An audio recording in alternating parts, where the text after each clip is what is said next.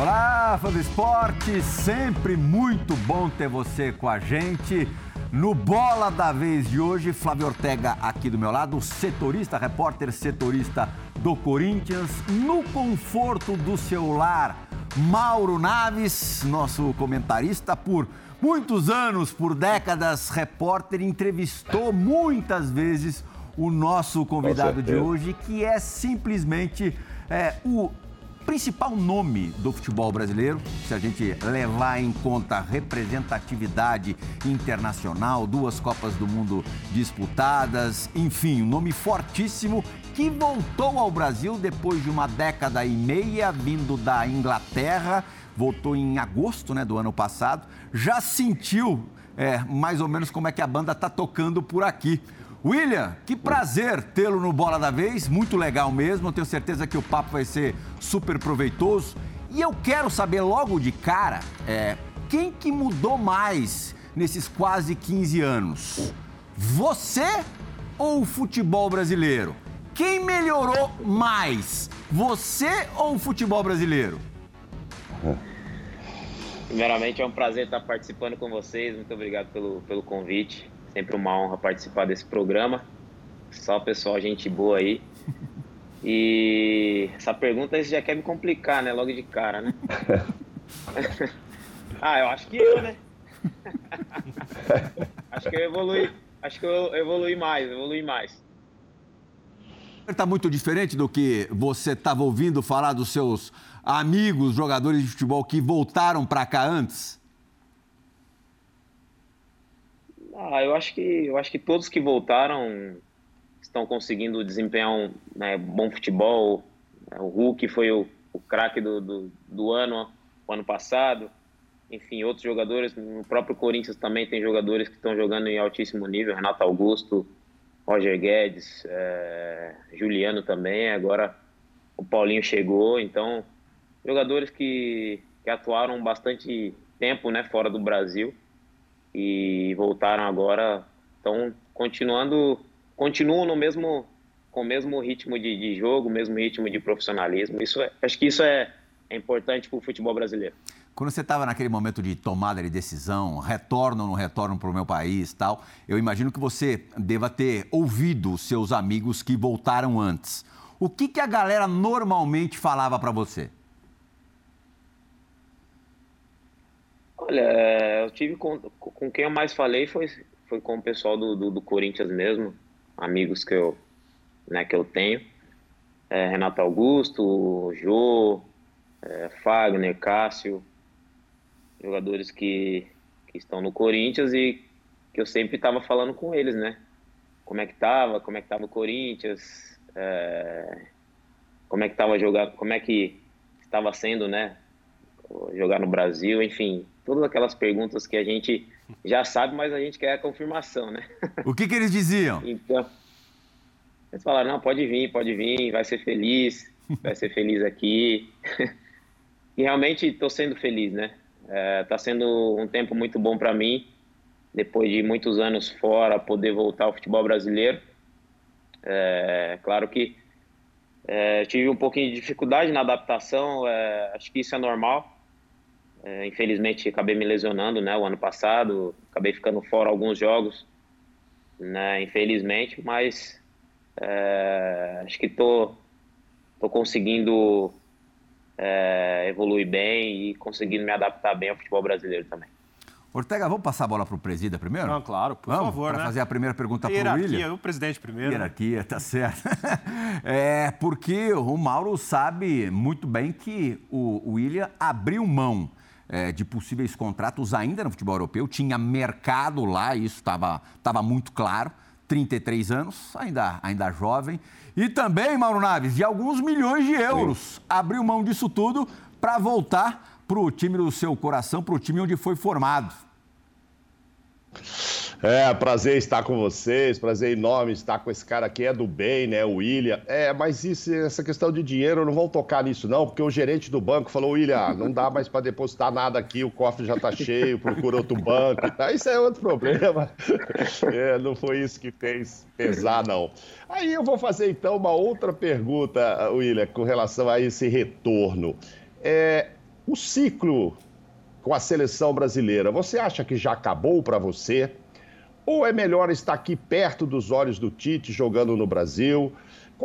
Como é mais fácil ser, lembrado novamente por ele? Brilhando na Europa, tendo ficado por lá, ou estando aqui num clube de massa, fazendo sucesso? O que, que você pensa ainda a respeito de seleção brasileira? Estamos aí no ano de Copa do Mundo. É, dá para arrumar uma vaguinha lá ainda, William? É um sonho ainda ou isso já é passado na sua vida? É, Mauro, prazer falar com, com você. E é enorme. Você sabe quanto eu tenho carinho por você. Obrigado sempre por todo o respeito e carinho que você tem por mim e pela minha família também. É, respondendo a sua pergunta, sem dúvida, qual jogador que não pensa em seleção brasileira, né? Eu, eu com certeza penso nisso.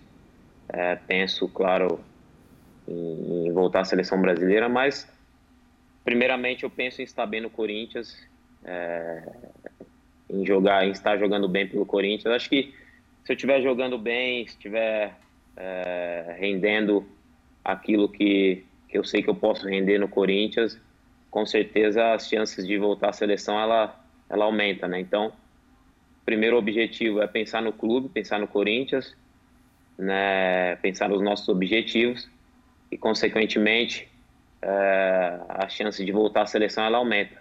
E deixando claro que, com certeza, eu penso em, em estar vestindo a camisa da seleção novamente, que acho que é, é, o sonho de qualquer jogador, né? Sei que já disputei duas Copas do Mundo, já vesti a camisa da seleção várias vezes, mas é sempre muito bom estar, estar na seleção brasileira e, claro, que é um objetivo que eu tenho de poder é, disputar essa próxima Copa do Mundo também. É, na última conquista da seleção, o Ortega é, acompanhou de perto. O William esteve presente na Copa América de 2019, inclusive num jogo no, no estádio do Corinthians, na Arena é, Corinthians, é, Arena Neoquímica, uhum. é, teve uma participação muito boa né, na, na, goleada do Brasil sobre, sobre o Peru. É, Ortega. Protagonista, né, Plihal? Um abraço para o William, é, uma boa temporada, William. É, você teve uma carreira muito rica, né, muito bonita na Europa, é, tanto na Ucrânia, mas principalmente em Londres, na Inglaterra. Você adotou Londres como a tua cidade durante tanto tempo, né? É, e durante esse período também, onde você teve conquistas coletivas, individuais, prêmios de melhor jogador, você muitas vezes falava até certo, com um certo temor sobre voltar para o futebol brasileiro, sobre voltar ao Corinthians. Você não tinha muito esse plano de vida. Conta um pouquinho em detalhes, agora que tudo já aconteceu e você voltou. É, Onde que aconteceu esse estalo, assim, é, de mudar isso, de virar essa chavinha e falar, não, eu vou voltar? É, por que, que você voltou e quando que isso aconteceu? Teve algo, um fato relevante para fazer você mudar de ideia?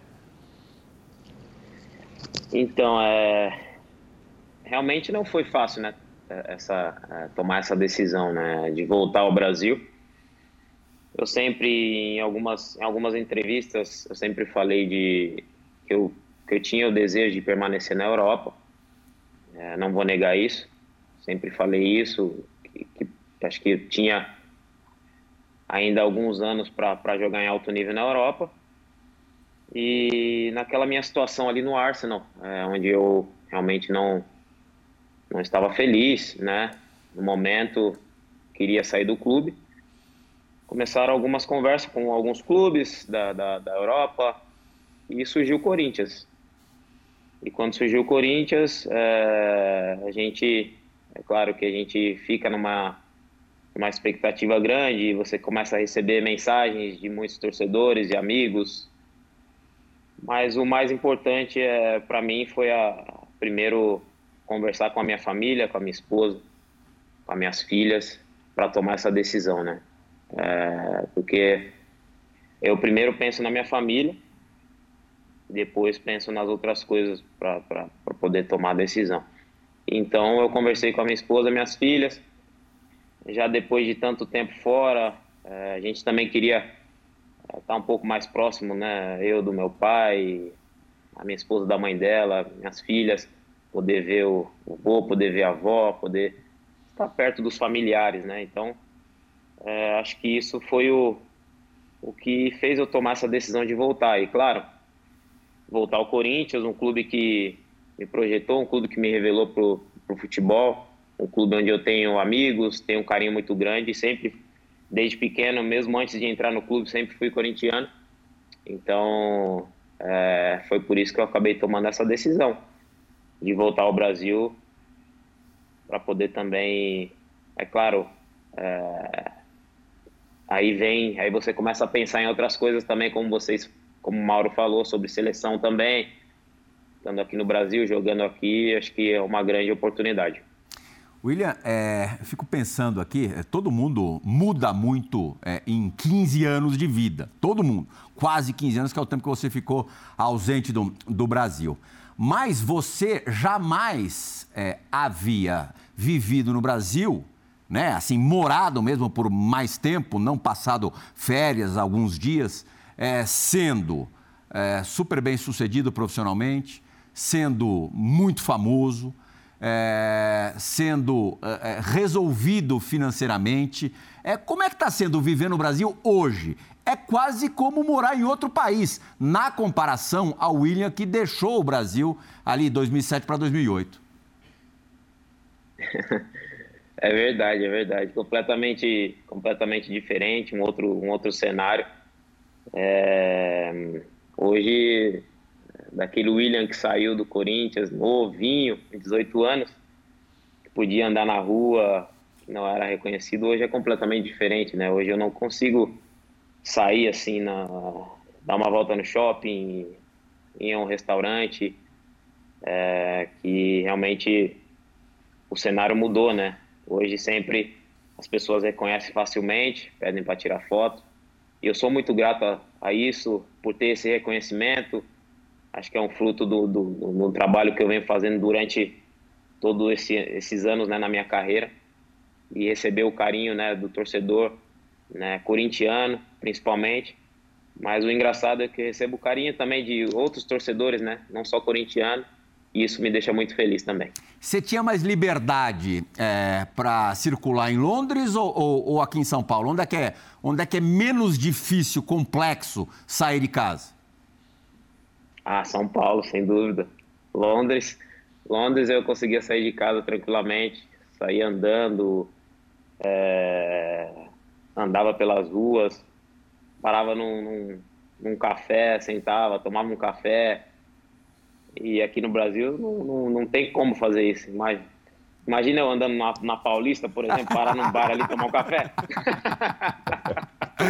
Ô, Prihal, Prihal. Oi, irmão. Ô, Prihal. Não, deixa eu aproveitar o gancho deste assunto para saber do William, assim, o que, que, mais chamou a atenção dele em termos de país mesmo nessa volta, o que, que mais agradou, o que, que mais desagradou. A gente sabe, claro, que aqui tem um problema da segurança, que provavelmente não era uma grande preocupação dele lá e tal. Não sei se lá também precisava só andar com carro blindado, provavelmente aqui a família toda tem que andar. Tem um problema da segurança no país que não dá para comparar lá com a Europa.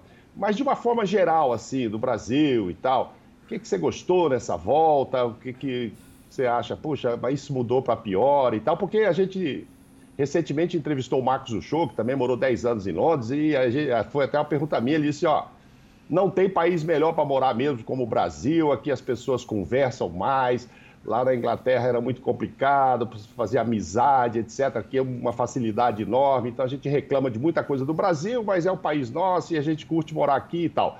O que, que você já sentiu de diferente nessa volta? Esse aconchego popular e tal é realmente diferente da Inglaterra? E o que está bom e o que está ruim por aqui? Ah, é diferente, com certeza. É muito diferente morar aqui, morar, por exemplo, em Londres, em Londres onde eu morava, né?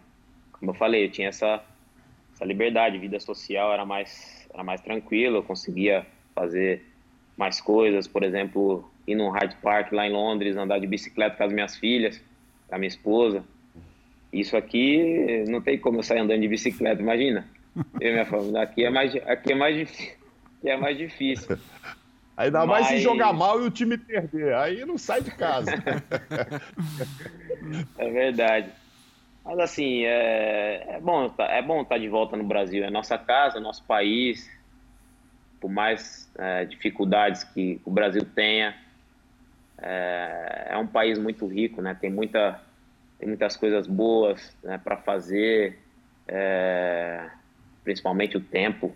Isso é, é muito diferente, né? Lá não via o sol e quando eu cheguei aqui treinava com o sol todo dia. Dava cinco minutos no treino e já estava pedindo água já. uh, e então, uh, completa, por favor. Isso, é bom, isso é bom, isso é bom. Uh. Tempo, qualidade assim de, de vida com, com o tempo, assim, com o sol, de poder curtir uma praia de vez em quando. Isso é bom, isso é bom. E a atmosfera do estádio? No final do ano você já, já pôde voltar a ter o contato, sentir o contato da, da torcida do Corinthians. Na comparação com as torcidas da Inglaterra, eu não vou nem para a Ucrânia, com as torcidas da Inglaterra que você conheceu. Chelsea Arsenal. Não, não, não. É sem, sem comparação. Eu, eu, eu amo a torcida do Chelsea. Tenho um carinho especial por eles é, são fanáticos pelo, pelo clube. O, o, inglês é fanático pelo futebol, né? Mas a torcida do Corinthians é, é diferente. É diferente de todas. É algo que eu, que eu nunca vi. Acho que nunca vou ver uma torcida que apoia o time os 90 minutos. É, acho que vocês já devem ter reparado isso quando o adversário faz o gol, sai na frente ganhando de 1 a 0 Parece que foi gol do Corinthians, a torcida começa a gritar né, muito, né? Então, realmente é diferente de todas. William, é, você já teve vários técnicos na, na tua carreira. É, talvez ali, provavelmente, né, o Luchesco tenha sido aquele que te ensinou ali as, as, primeiras questões que envolvem ali tática de Europa, posicionamento, algo que era muito diferente para você, que era muito menino e que estava saindo aqui do Brasil. Mourinho, aquele que durante toda a sua carreira você sempre falou que foi o que você mais se aproximou, aquele que é, é, é amigo seu até hoje. É, e você teve num período do Chelsea o Lampard é, se construindo como treinador, né? É, um ídolo que começou ali os primeiros passos como técnico também. É, e agora você convive com o Silvinho. Não vou comparar a questão da idolatria. Porque... Você não falou, desculpa te interromper, ele gosta muito do Conte também, viu? Também. É. Digamos que não foi assim uma, uma relação tão, é, tão grande, tão boa como com o Mourinho, por exemplo. Mas assim, eu queria fazer a comparação do técnico que está começando, William. É, o Silvinho não é tão ídolo do Corinthians como o Lampard no Chelsea, mas eu acho que dá para a gente traçar esse paralelo de você conviver com um cara que é o seu comandante, mas que ainda está dando os primeiros passos. É, como é que você vê isso? Assim, é, você é um cara maior do que o treinador, por exemplo. É, isso influencia alguma coisa na relação? E como é que você vê esse ranço todo que existe com o Silvinho hoje? Olha, é, é realmente eu acho que no Brasil é uma cultura diferente, né? Onde o torcedor não tem muita paciência né, com, com o trabalho. É, acho que o Silvinho é novo ainda como treinador, vai aprender muito, né? É, ele vem, é um cara que trabalha bastante, fica ali no CT é, 14 horas por dia, é, vendo vídeos, trabalhando para trazer as melhores informações para nós jogadores. E mas é claro que com certeza ele vai evoluir como treinador, ele vai ele vai aprender muitas coisas ainda que, que com certeza ele não ele ainda não não conseguiu adquirir pelo pouco tempo que ele tem como treinador, mas é um cara que, que faz um ambiente fantástico no time, é um cara que trabalha forte todos os dias, tem ideias de jogo, ideias de jogo que, que, que são favoráveis para nós jogadores. Mas, é, infelizmente, no Brasil, às vezes, quando o resultado começa a não vir ou o time começa a enfrentar um pouco de dificuldade, começa a ganhar o jogo de 1 a 0 no final do jogo, a, o trabalho do treinador começa, começa a ser colocado em dúvida, né? Diferente da, da Europa, por exemplo. Às vezes você ganha, por exemplo, com o Mourinho, já ganhamos quando eu estava no Chelsea, vários jogos no final do jogo, 1 a 0 é, jogo, às vezes o time não estava tão bem, ganhou de 1 a 0 sabe? E fomos campeões assim, e o treinador foi exaltado. É uma cultura, é uma cultura diferente, mas é, o Silvinho, com certeza, é um cara que quer aprender, quer evoluir e faz de tudo para trazer as melhores informações para os jogadores. William, é, eu imagino que o Silvinho, até por também é, estar iniciando a carreira como treinador, é o segundo clube dele, no Lyon a coisa foi, foi muito rápida, muito breve. Ele tem uma experiência maior como auxiliar, mas como treinador é, é, é uma novidade. Ele escute bastante vocês. É, e o grupo do Corinthians, o time titular do Corinthians, é, é, de, é formado por jogadores muito experientes, é, com muita rodagem. É, como é que vocês têm participado nas decisões táticas até sobre o time, que eu acho que não tem problema nenhum, você, acostumadíssimo a, a, a, ter esse tipo de troca no futebol europeu, como é que ele recebe de vocês é, uma sugestão ou, ou de repente, é, uma solicitação de correção no time? Como é que funciona isso? Ele é bem, ele é bem aberto nesse, nesse assunto, né, sobre questões táticas, de como a gente vai pressionar o adversário, de como a gente vai sair jogando. Ele traz as ideias para nós, leva para dentro de campo. É, a gente faz algumas, né, por exemplo, algumas saídas de bola, como a gente vai pressionar. E às vezes, às vezes não está encaixando de uma forma, a gente fala com ele, né? Será que não, não pode fazer assim? O que você acha de fazer assim? Então ele é bem tranquilo quanto a isso, ele sempre tem esse, essa conversa com ele, esse diálogo. É um cara bem aberto e está sempre querendo um ambiente é, favorável, né? Favorável, um ambiente onde os jogadores se sintam bem, tanto dentro de campo como fora de campo também. É, você vê pontos semelhantes no Silvinho a algum treinador que trabalhou com você na Europa? Não, é diferente. Na verdade, assim, todos os treinadores que eu, que eu trabalhei, um, um, é diferente do outro, né? É, o Silvinho tem ideias legais, ele sempre ele, ele, se aproxima bastante a treinadores europeus no sentido de, de passar para a gente, né, de como a gente vai pressionar o adversário, de como a gente vai sair jogando, né, é que bastante os treinadores europeus fazem, né, durante a semana em vídeos é, e dentro de campo também. Mas ele com o jeito dele, com, com, a, com a mentalidade dele, eu acho que ele lembra assim um pouco o Tite, né? Da forma de conversar, a forma de falar, a preleição também, lembra bastante. Mauro Naves?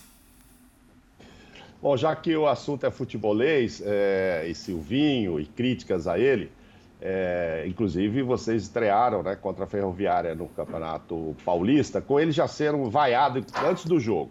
Aí o jogo termina 0 a 0 Aí uma das justificativas, ah, mas puxa, mas está começando, o torcedor tem que ter paciência, o time ainda vai encaixar, o Paulinho só entrou no segundo tempo, etc e tal. E outra coisa é a condição física. Não, é pré-temporada, é o primeiro jogo, a perna ainda está assim, está assada. Eu acho que você não chegou a fazer 15 treinos completos antes de estrear. E o grupo todo. Isso é muito diferente da Europa. A, chamada pré-temporada lá é muito diferente daqui. Quando você estreia lá, você está muito mais pronto já para desenvolver o, o futebol que, que, que, possui, William? Sem dúvida, sem dúvida, Mauro. É, é, muito diferente. Lá na Europa, por exemplo, você tem um, um tempo de um mês, por exemplo, né, para fazer a pré-temporada, onde você faz aí quatro, quatro, cinco jogos, né, de preparação para poder iniciar a uhum. competição, né?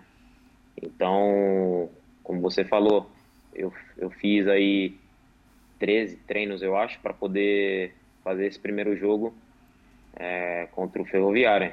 Então é um cenário é um cenário diferente, né? O calendário brasileiro é realmente muito diferente.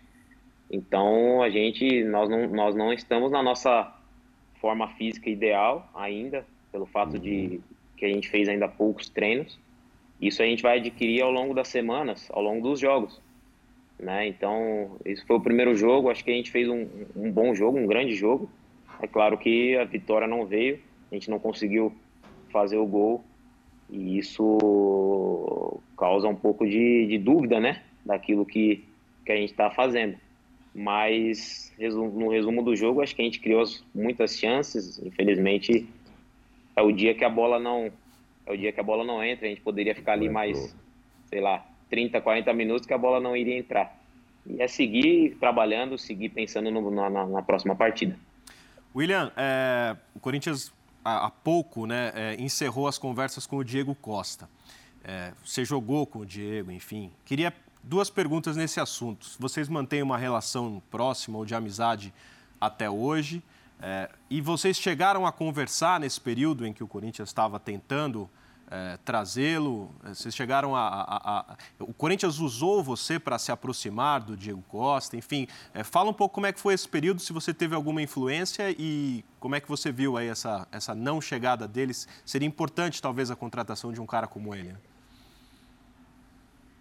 Não, sem dúvida. O Diego é um, um grande jogador, um baita profissional. É, jogamos juntos no Chelsea fomos felizes, conquistamos títulos juntos. É, infelizmente, ele não, não, não, o Corinthians não conseguiu acertar, se acertar com ele.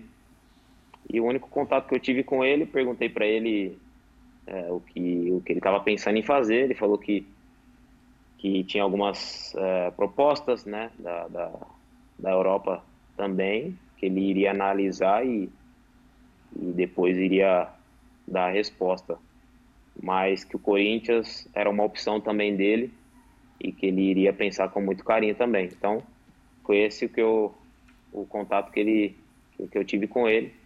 E quando ele deu essa deixa do Corinthians, eu falei, só vem. em, em, algum momento, em algum momento se falou se já está totalmente descartado, se ainda existe alguma possibilidade. E aí também eu queria te emendar uma pergunta nesse sentido, né? Te surpreende ou não surpreende mais o Corinthians ir atrás de caras como ele, como Cavani, como Soares, já que trouxe você, né? Como Paulinho, como Renato Augusto, enfim. É, você sente que realmente o time já, já mudou essa, essa questão de procurar caras maiores, já tem essa possibilidade? Isso não surpreende mais até vocês que já estão no clube? Acho que isso é muito importante, né, para o clube e claro que trazer jogadores né, desse nível surpreende muito, faz, acho que faz bem para o futebol brasileiro e um time que quer é, competir, um time que quer brigar por títulos, um time que quer né, sempre, quer o ano todo seguir competindo, ganhando, brigando lá no topo da tabela, tem que ter jogadores né, desse nível, né? Tem que ter um elenco forte, um elenco que, que quando sai um jogador, entra o outro e mantém o mesmo, o mesmo padrão, o mesmo ritmo de jogo. Então, é, se o Corinthians conseguir trazer um jogador desse porte, desse nível, com certeza vai ser muito bom para o clube. Aí, William, você acabou de falar competir. É, o Corinthians vai ter um calendário recheadíssimo em 2022. Quando você chegou em 21, o time só disputava o Campeonato Brasileiro. É, muitos jogadores, a base do Corinthians é de jogadores acima dos 30 anos. O jogo hoje, você sabe muito melhor do que eu, porque você jogou um tempão na Europa. É saúde, é vigor, é físico. E o torcedor brasileiro, é, não está na cultura do torcedor brasileiro essa coisa do descansar esse cara importante nesse jogo para aquele outro dali a três dias tal. É difícil incutir isso na cabeça, não só do torcedor fazer uma meia-culpa, dos jornalistas também, da imprensa. Como é que você vê esse balanço? Como é possível fazer esse balanço é, sendo eficaz e sem muito barulho externo? Então, é verdade. Isso aqui no Brasil a gente sabe que, que não é muito aceito, né? É, mas eu acho que isso teria que ser mais no Brasil do que na Europa, por exemplo, pelo fato do calendário do Brasil, no Brasil ser, ter muitos jogos, né? Na Europa você vê isso constantemente. O jogador joga três jogos, depois está no banco, descansa e, e tem essa rotação, né? Porque não tem como o jogador fazer uma sequência de jogos, ainda mais no futebol de hoje em dia, sei lá, de 10, sei lá quantos jogos, né? Então, acho que faz bem para o jogador, faz bem para a equipe, ter essa rotação, um, um, jogo descansar, no outro jogo voltar, sabe? Que é normal do futebol hoje, na Europa se faz muito. Então, acho que implantar isso no Brasil, acho que poderia ser mais natural, poderia ser mais aceito. Acho que iria fazer bem para futebol brasileiro, para os jogadores também. Diminui o risco de, de, de lesão também, né? Pelo fato de no Brasil um jogo você joga num calor de 35 graus, de repente você vai jogar no sul, tá lá 15 graus, 10 graus, né? Então, é, gramado diferente, isso realmente, com certeza, iria ajudar muito é, os clubes e os jogadores também. Uhum. Antes da próxima pergunta do Mauro Naves, vamos ter a primeira pergunta agora gravada de alguém que narrou muitos gols do William no futebol europeu, é, especialmente no Chelsea, nossa voz da Premier League, vai participar do Bola, Bola da Vez com uma pergunta para o nosso convidado. Diga lá, Paulo Andrade. Oi, Plihal. Oi, William. É um prazer poder participar dessa edição do Bola da Vez fazendo uma pergunta. E eu queria falar sobre o seu Severino, uma figura doce, um cara sensacional, corintiano até o último fio de cabelo, o pai do William. Não é todo mundo que sabe, mas o seu Severino trabalhava durante os jogos das categorias de base do Corinthians e durante a formação do William, ele era o motorista da ambulância. Então ele ficava ali no alambrado, torcendo pelo Corinthians, torcendo especialmente, claro, pelo William, mas trabalhando à disposição. Se alguma coisa acontecesse com qualquer um dos jogadores, estava lá o seu Severino de prontidão para sair rapidamente com a ambulância. E o seu Severino, além de uma grande figura, é um grande pai. Eu queria perguntar para o William abordar a importância do seu Severino, da família de maneira geral, né? Da mãe que ele perdeu em 2016 e todos nós nos emocionamos, mas especificamente do seu Severino. Qual a importância dele nas principais decisões que você tomou, William, ao longo da carreira e especificamente essa decisão de retornar ao Corinthians. O seu Severino nunca escondeu de ninguém que queria demais esse retorno, até por ser um corintiano fanático. Então eu gostaria de saber qual foi o papel do seu Severino na sua carreira, de forma geral, na sua formação como atleta, como ser humano e especificamente nessa volta ao Corinthians. Um abraço e muito sucesso. Paulo Andrade, obrigado, obrigado pela pergunta, pelo, pela, pelo carinho. É, realmente, ele, meu pai, foi um cara muito importante na minha, na minha formação, né? Eu costumo costumo dizer que, claro, primeiramente eu sempre coloco Deus em todas as coisas, mas depois ele ali na minha formação, no meu início, é, foi um cara importantíssimo, como a minha mãe, como a minha mãe também. Infelizmente não está mais entre nós, mas ele era aquele pai que, que era chato, no bom sentido, né? Mas cobrava de mim, é, pedia para eu sempre dormir cedo. É, se eu, às vezes, estava na rua até um pouco mais tarde, ele já, já dava aquele grito da janela de casa: vem para casa, vem, vem para casa. Então, ele foi muito importante né, na minha formação, no meu início, é, dando conselhos daquilo que eu deveria fazer, daquilo que eu não deveria fazer. E realmente, se eu tô, se hoje eu sou um jogador profissional, se hoje eu, eu estou no Corinthians novamente, se eu já conquistei tudo que eu conquistei. Eu sou muito grato a Deus, né? Claro, ele, meu pai também pelo início de tudo, minha mãe também. E claro, minha família, minha esposa, minhas filhas, que são fundamentais também, que foram e estão sendo fundamentais nessa minha trajetória. Então, foi um cara importantíssimo e, e que sempre até quando eu era pequeno, estava ali no alambrado, gritando. Os juízes, às vezes no futsal, pedia para ele sair da quadra, parava o jogo. E foi um pouco polêmico também, né? ele tá mas, tá muito corneteiro agora nessa, nessa fase de Corinthians. Como é que ele tá? Ah, igual, continua igual, né? Depois do jogo tem aquela, tem aquela cornetada. Por que você não chutou aquela bola? Por que você não fez isso? Por que você não fez aquilo? Mas é um cara que me ajudou muito e sou muito grato a ele também. Mauro? Ah, vou até mudar minha pergunta, já que falamos agora de formação de um jogador, né, e tal.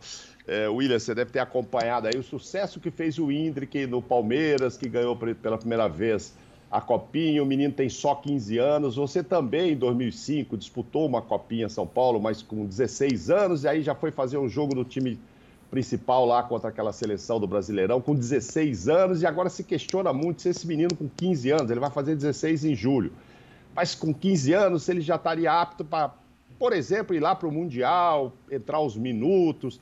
É, como é que era aquele William de 16 anos? E o que, que você pensa de um menino de 15 que começa a fazer sucesso? É, é, tem que ir devagarinho mesmo? Você deu, você foi degrau por degrau ou não? Você com 16 anos você já queria estar na seleção brasileira principal e já se achava pronto para encarar as feras, os backs, levar pancada. Como é que foi aquele seu início? O que, que você lembra que a gente pode ver aí da situação do Hendrick que está fazendo tanto sucesso com 15 anos? Não, sem dúvida, o menino eu acompanhei um pouco aí da, da, da os jogos né, da, Copa São Paulo, ver alguns vídeos dele. O menino é, tem tudo para ser um, um, baita jogador, né, um grande jogador. As qualidades que ele tem, né, quem conhece de futebol, quem entende de futebol, sabe que o menino é diferenciado né, dos outros meninos né, da categoria dele, por exemplo. Mas é importante ter um pouco de cautela, né, e com calma para não para não estragar o menino, né. O menino está em formação ainda, 15 anos. Né? O menino está em formação, vai chegar o tempo dele. Acho que essa transição ali da, da base profissional é importantíssima. Né? E eu passei por isso também.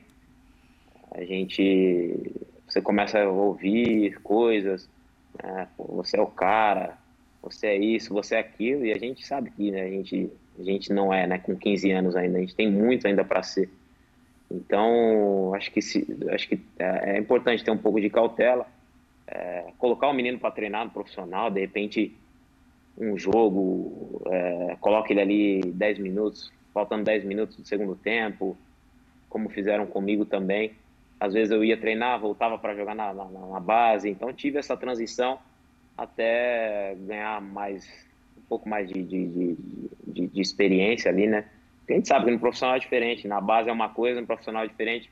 Quantos jogadores que, que na, base, na base tinha tudo para se tornar um grande jogador e de repente ficou no, no, meio do caminho, né? Às vezes por, por acelerar o processo. Então tem que ter um pouco de cautela e tem que deixar o menino com a cabeça tranquila para que ele possa, quando começar a jogar no profissional, não se perder e, e consequentemente, trazer alegria para o povo brasileiro, né? E esse menino tem tudo para ser um baita jogador e chegar à seleção brasileira também. Vou aproveitar a tua deixa, fiquei curioso. É, como é que foi teu primeiro treino no profissional, no Parque São Jorge?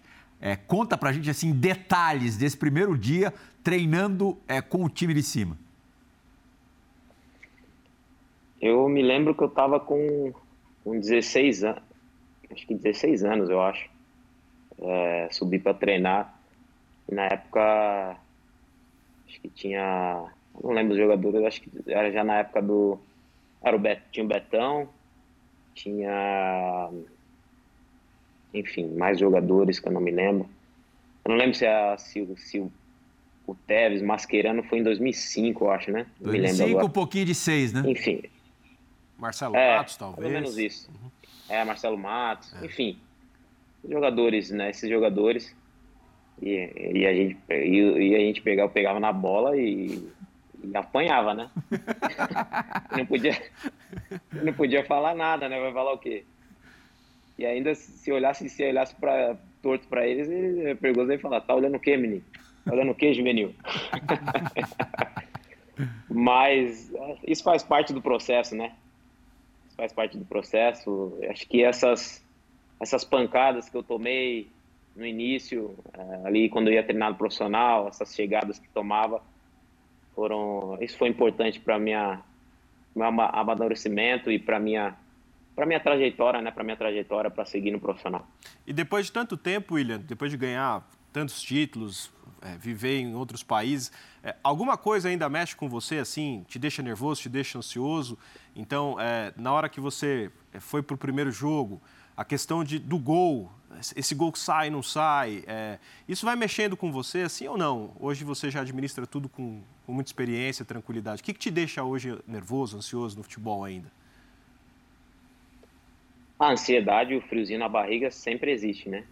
Aquele momento ali antes do jogo, no vestiário, que é normal, que é natural da nossa profissão. é, de poder entrar e fazer um grande jogo, isso sempre existe, né? E a questão do gol, é, eu sempre fui tranquilo quanto a isso, né? Eu sei que o gol ele sempre vai sair no momento certo e, e quando sai o primeiro vão sair vários. Então eu sempre fui sempre fui bem tranquilo quanto a isso. Não foi uma coisa que eu sempre pensei, nossa, tem que fazer gol, tem que fazer gol, tem que fazer gol. Às vezes eu na minha cabeça é, sempre às vezes às vezes pensei sempre em servir o companheiro, dar um passe e deixar o companheiro na cara do gol, o companheiro fazer o gol, vou ficar muito feliz também. É claro que o gol é importante, é, mas é, tem muita coisa antes do gol, né? Que são importantes também no futebol.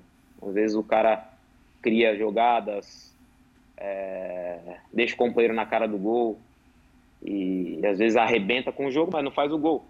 E de repente o cara que faz o gol às vezes não, não arrebentou com o jogo, mas simplesmente só fez o gol. E esse cara que fez o gol é o cara da partida porque ele fez o gol. E eu não, e essa coisa no futebol eu não concordo. Às vezes tem tem cara que arrebenta com o jogo cria jogada dribla deixa o companheiro na cara do gol né? começa início das jogadas enfim tantas coisas que que acontecem que, que são importantes também quanto ao gol que às vezes não é valorizado mas é, sempre fui tranquilo quanto a isso e eu sei que a hora certa o gol vai sair e quando sair, com certeza vou comemorar muito. Tá certo. A gente tem que encerrar o primeiro bloco, mas só para não perder essa chance, porque é uma curiosidade que eu tenho com o William que eu nunca tirei nem fora do ar com ele. A primeira pergunta do, do Mauro Naves foi relacionada à seleção brasileira, o desejo, a ambição de retornar à seleção brasileira. A primeira Copa do William foi aqui no Brasil, Copa de 14, e no fatídico jogo contra a Alemanha, antes do fatídico jogo contra a Alemanha, ele era um dos nomes cotados para substituir o Neymar, que é, havia se machucado, todo mundo se lembra, contra, contra a Colômbia, se machucado com bastante gravidade. Estava ali entre Paulinho, William e mal se falava em Bernard, que acabou sendo o escolhido. William, como é que, qual, é, qual foi a sua frustração ou a sua reação? Frustração, já estou me antecipando, não sei se você ficou tão frustrado, mas a tua reação ao tomar conhecimento de que você não começaria o jogo contra a Alemanha semifinal da Copa de 14? Nesse momento foi um momento assim, é... depois da lesão do, do Ney, né? Momento onde a gente ficou triste pela lesão dele, um jogador importantíssimo, né? estava sendo importante para a seleção brasileira naquele momento, estava sendo, vinha jogando muito bem, fazendo gols é, era o nosso principal jogador, né? Naquele, naquela Copa, né? Ali depois que ele machucou, aí começaram, né? O, o Felipão começou no, nos treinamentos, né? Colocou eu em um treino, colocou o Paulinho em outro e colocou o Ramires em outro também. Então ele fez, ele, ele colocou em um treino eu aberto, colocou em outro treino o Paulinho mais por dentro ele iria fechar ali com três volantes. E, e também colocou o Ramires, o Ramires que poderia também fazer um fechar ali pela direita, fazer um volante saindo saindo pela direita, né? Então ele testou esses três jogadores. Enfim, nós viajamos para BH. Qual, desculpa te interromper. E, qual nós... formação que funcionou melhor? Agora dá para falar, né? Depois de tanto tempo. Ah, realmente eu não, não, não, sei te dizer assim hum. qual que funcionou melhor, porque foram, foram treinos rápidos, né? Tá. Taticamente ele, ele fez isso, isso no treino tático, um pouco, um pouquinho de coletivo. Enfim, e depois nós viajamos para BH para o jogo. E aí, no dia do jogo, ele, ele na pré-eleição, ele falou que, que tinha feito essas três tinha feito essas, esses três testes, né, com esses três jogadores, mas que ele tinha tomado a decisão que ele ia sair jogando com o Bernardo. E é claro, na nossa cabeça ali, um desses três achava que ia jogar, né? Depois que ele falou isso, a gente não ia mais iniciar o jogo, mas é, ali, ali não tinha nem é, como ficar frustrado ou pensamento negativo fazer o cara não vai me colocar, sabe? Era um momento importante que a gente vinha vivendo, semifinal de Copa do Mundo. A gente queria chegar na final, independente de quem saísse jogando, entendeu?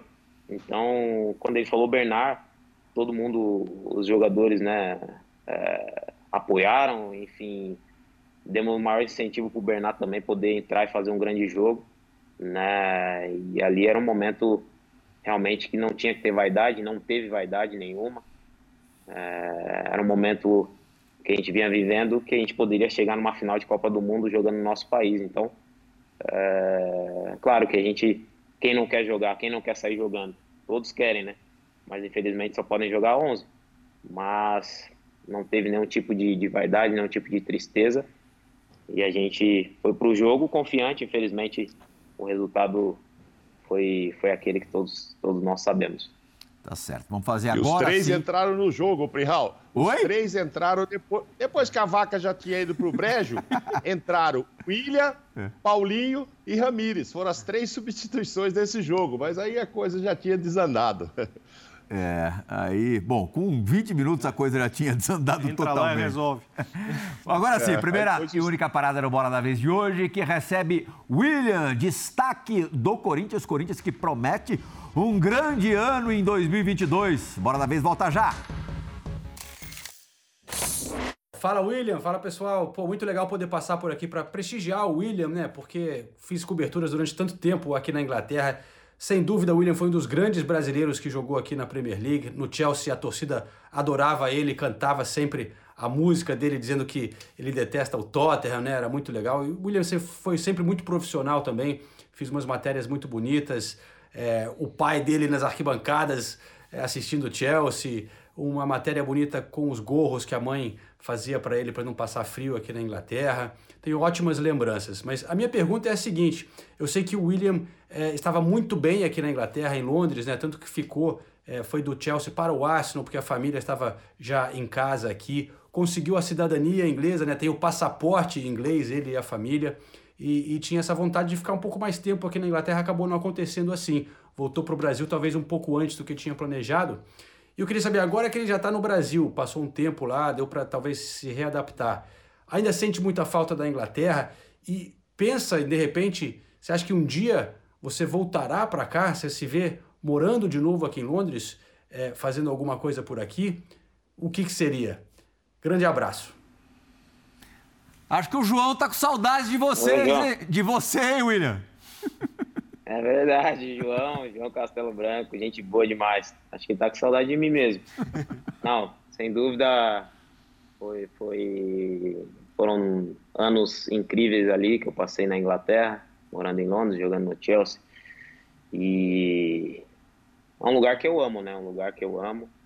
Tenho realmente passaporte, né? Consegui passaporte britânico, então sou cidadão britânico também.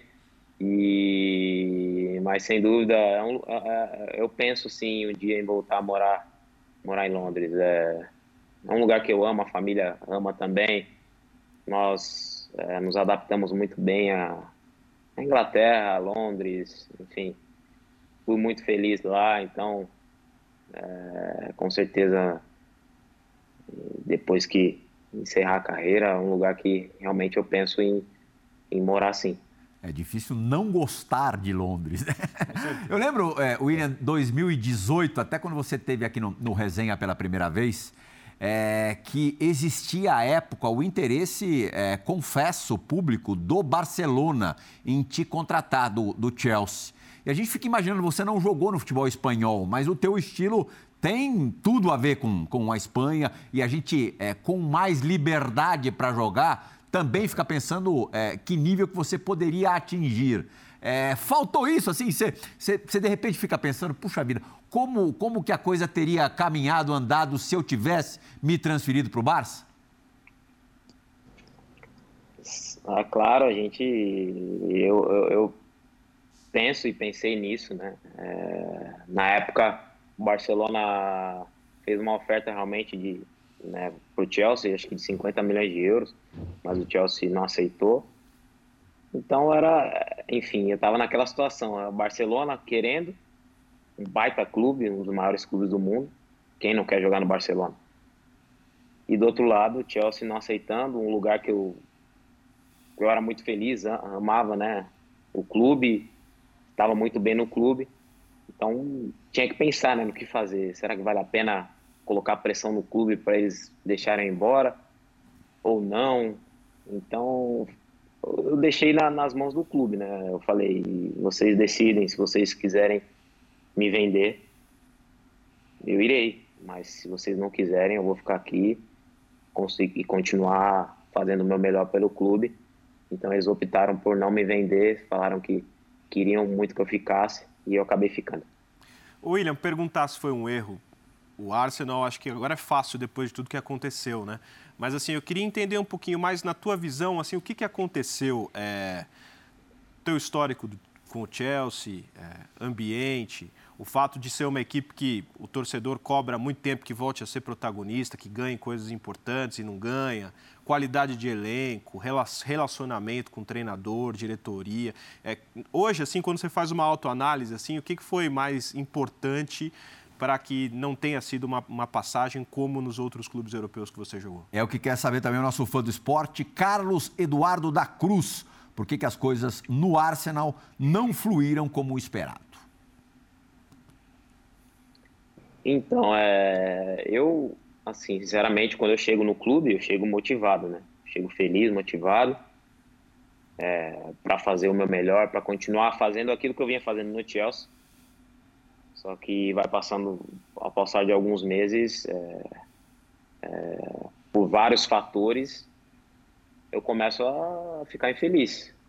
Eu não, fiquei, não, não começo a sentir prazer em estar naquele clube não consigo, não consigo ter alegria né, em ir para o trabalho, por exemplo, por vários fatores. Então, é, eu falei como, como empresário, falei, ó, não estou feliz. Aqui eu não vou conseguir render o que eu, que eu rendia, né?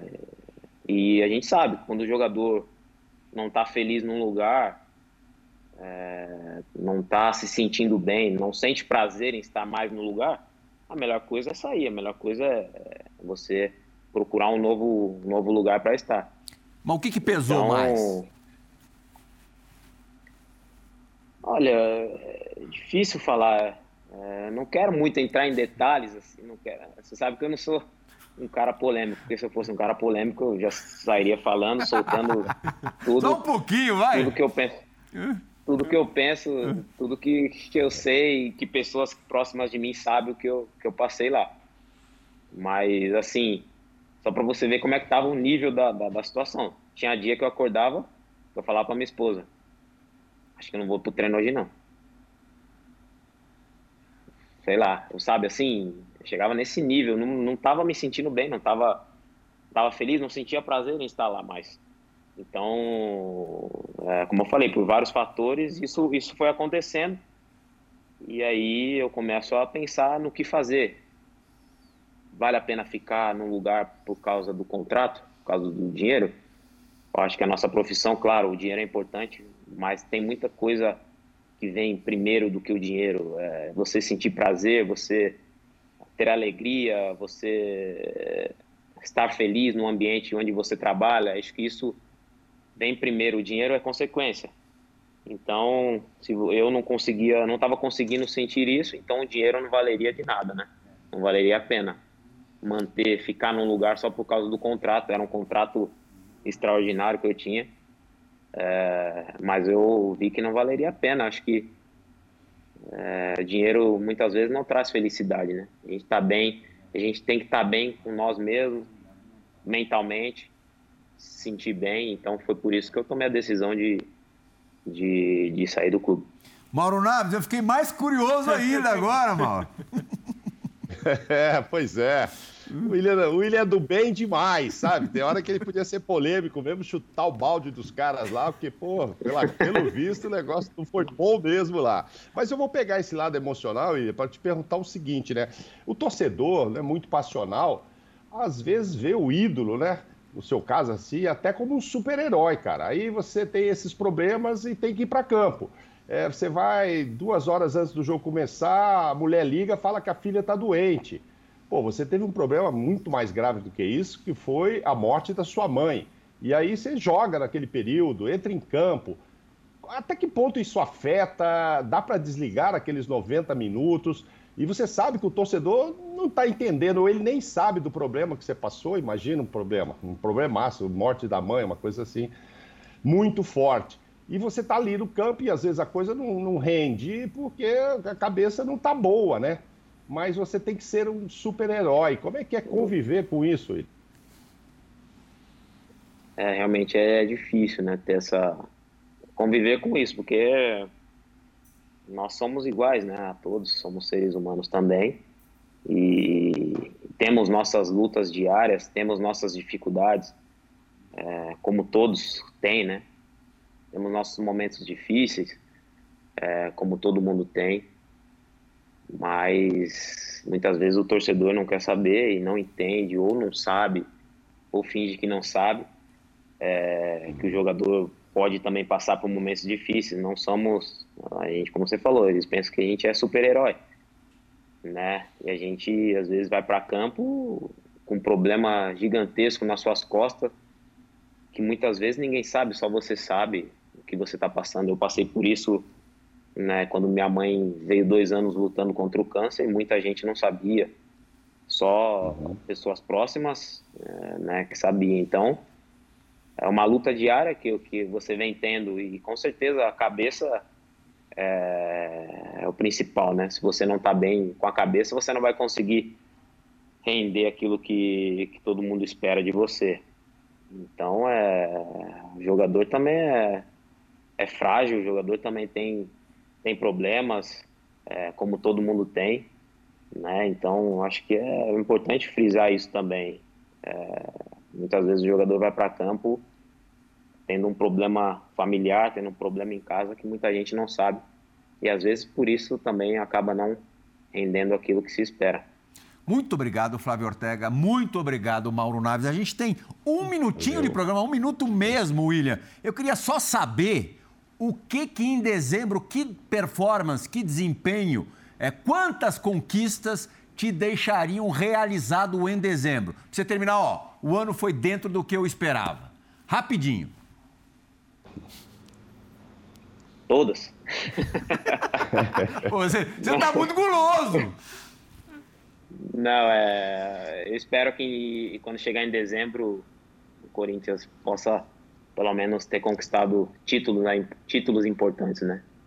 Se for possível conquistar todos, nossa, seria maravilhoso. Seria incrível. A gente sabe que no futebol é difícil e muitas vezes não acontece da forma que a gente pensa. Mas vamos fazer de tudo para conquistar todos os títulos possíveis. Se vier, se só um, se vier só um, imagino que seja a Libertadores a escolhida, né? Ah, Libertadores é, é com certeza é importantíssimo, né? Libertadores depois do Copa do Mundo, hein? Ano, né? É. Olha, Copa ele... do Mundo no Catar, né? E tem a Copa. Não, a, é gente tá falando de Corinthians, é mas vai que Vai Libertadores, que, né? Mundial Vai e Copa do Mundo. Que ano. obrigado, William. Demais. Obrigado pela, pela entrevista. Obrigado, obrigado pelo carinho, pelo respeito. Um prazer estar falando sempre com vocês. Um forte abraço a todos aí. Deus abençoe. Foi Esporte. Valeu, William. Foi Esporte. Agradecemos também pela companhia nessa última hora. O Bola da Vez retorna na semana que vem. Tchau, gente. abraço.